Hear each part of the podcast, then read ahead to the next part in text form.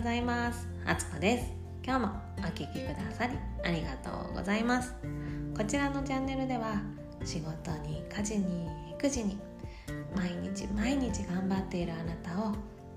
全力で応援させていただきます。ついつい自分のことを後回しにして人のために頑張ってしまうあなた。どうして私だけ？って思ってしまうこともあるんじゃないでしょうか。そんなあなたにぜひお伝えしたいことはまず自分を満たすこと自分を満たせば周りの人にもその幸せが広がっていきます。とはいえ分かってるけどそんなことできないよ。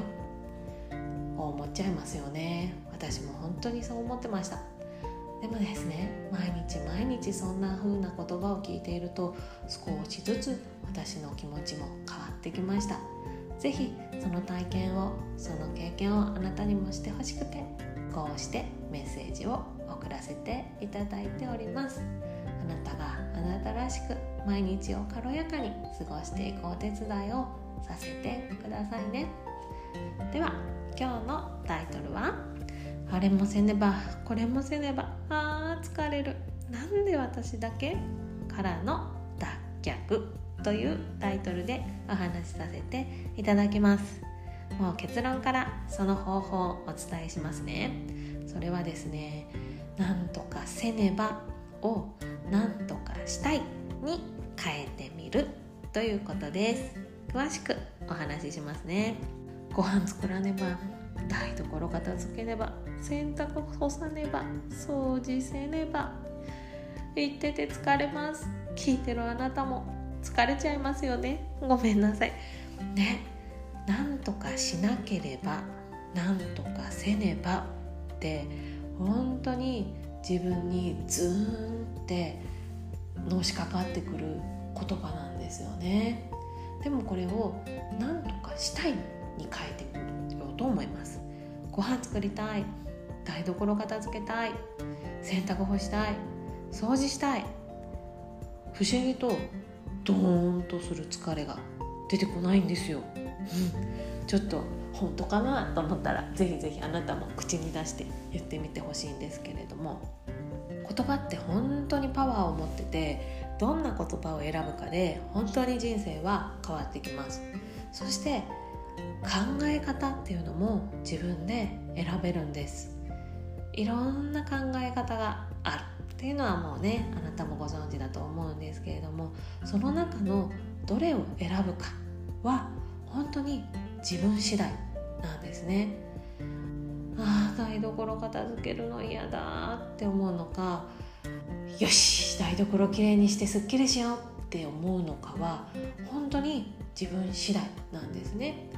であの言葉って不思議でその言葉通りにマインドや行動も変わっていくってことが分かってます。言霊ってね日本でもよく言うけど本当にその自分で出した言葉が潜在意識に染み込んでいってその言葉通りの人生ができてくるって言われてます。なのでああなんとかしなきゃなんとかせねばって思った時は、まそうやってね言うことで自分があ気が重いってなってくるのであればああ台所片付けたいってちょっと言葉を変えてみてください。であ私はそれがしたいことなんだっていうふうに脳が思えば自然と体がよしやるかと動くようになります。とはいえねそう簡単にうまくいかないことも多々あります。これは私の実体験ですけれどももうここ最近やっぱ春だからですかね。体がね全然動かなくてなんかいろいろやりたいことはあるのになんかどうしても手がつけられなくて気づいたら時間だけが経ってるっていうことが続いててですね。であなんとかしなきゃなんとかしなきゃあれもしなきゃこれもしなきゃはあってなってるんですけど なってるんです。抜け出せてないんですけどそれをねちょっとあなんとかしたいって。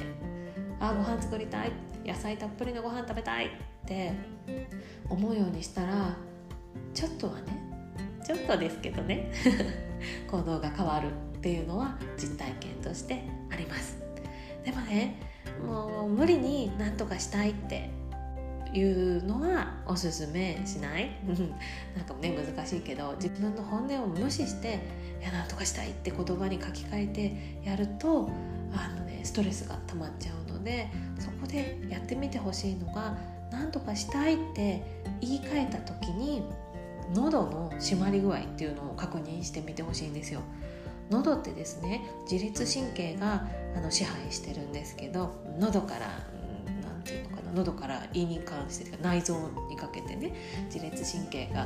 の管理してて支配してて言葉でね嘘つくことって人間はいくらでもできるんですけど体は嘘つけないんですよね。なので例えばやりたくないことを「あな丸々したい」って言った時に口では言えるけど体は拒否反応を起こすってことがあります。それを確認するのがこう喉の締まり具合これがギューッと締まるようだったらそれは本当はしたくないことなのでしなくていい手放しちゃってください。で逆に何とかしたいって言った時に喉が閉まらなかったりスーって広がる感じがしたらそれは本当にしたいことなんで是非やってみてください。とはいえねあご飯作りたくないと思っててあご飯作りたいって言った時に喉がキューってしまったらあご飯作りたくないんだなっていうことでもうねその日はもう冷凍食品とか 冷凍うどんとかなんか何ですかもうウーバーイーツとか 私は時々ね夜ご飯でもマック買いに行ったりします。以前の私なら許せなかったけどでもねイライラしながらねご飯食べなさい。お母さん一生懸命作ったんだからね。って子供たちに怒鳴るよりもなんか「あやったマック」っつってみんなで「美味しいね」って言った方が今はいいのかなって思ってます。これがね正解なのかどうかっていうのは分かんないし多分一生分かんないと思うんですよ。これが正解だったか失敗だったか。なんかそれが分かんないのに社会で言われてる正解に近づけていこう近づけていこうってつい私たちしちゃうじゃないですか。世界であ世界じゃない。あ世界で？社会で、うん、正解って言われてるものにから外れちゃいけないって。でそれで自分をねがんじがらめにして苦しくなって子供に八つ当たりしたりもう自己嫌悪に陥って自分嫌いみたいになっちゃったりしちゃうと思うので是非ねもちろんうん社会にね適応して社会で良いつながりを作っていくためにあの守らなきゃいけないルールとか決まりっていうのは確かにあると思うんです。でそれは自分のために守ってほしいって思うんだけれどもでもそれを自分に強いることで自分が苦しくなるのなら喉がキューって締まるのならそれは手放しちゃってください手放してもね大丈夫。大体どうにかなるから。是非ねあなたもあーなんかあれもしなきゃこれもしなきゃ疲れるってなんで私だけ？って思った時は是非自分に本当にそれってしなきゃいけないの？って聞いてみてください。でその時に喉の締まり具合確認してみてほしいなって思います。ということで今日も最後までお聴きくださりありがとうございました。番組に関するご意見やご感想リクエストなどございましたら、えー、番組概要欄の URL から、えー、LINE に入っていただいてメッセージお送りください。あなたからのお声聞けるのをとても楽しみにしております。また、えー、宣伝になりますが5月16日の12時15分から無料のワークショップ開催させていただきます。テーマはありのままのあなたの強みを発見するという発見っていうかですね。